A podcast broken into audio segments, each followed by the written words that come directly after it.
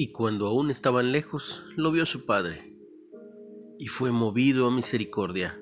Muy buen día, la lectura del día de hoy se encuentra en Lucas 15 del 17 al 24. La historia cuenta.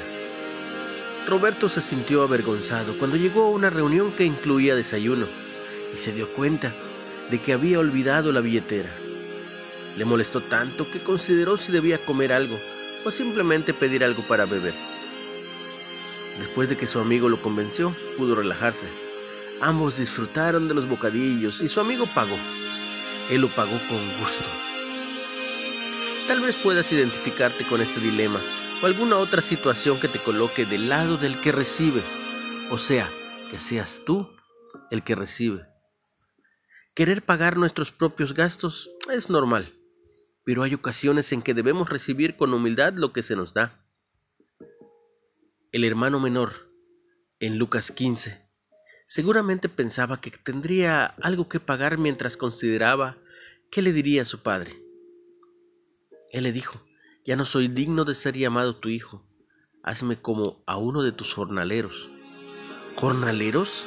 Su padre no haría tal cosa, lo consideraba un hijo amadísimo que regresaba al hogar. Como tal, se encontró con el abrazo afectuoso de su padre. Qué imagen espectacular del Evangelio. Nos recuerda que mediante la muerte de Jesús, Él nos reveló un Padre amoroso que recibe con los brazos abiertos a hijos con manos vacías. Un escritor de himnos lo expresó así.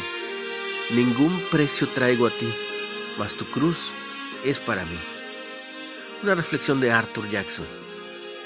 Dios del cielo, ayúdame a recibir y a disfrutar el perdón que has proporcionado mediante tu Hijo Jesús.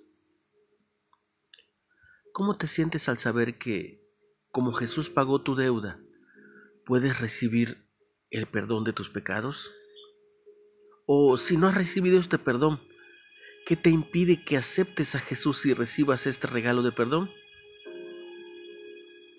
Solo pídele a Jesús su favor acéptalo como tu Salvador y tus cargas, Él las llevará por ti. Ten un excelente día y le pido a Dios mucha bendición para ti y los tuyos. En el nombre de Jesús.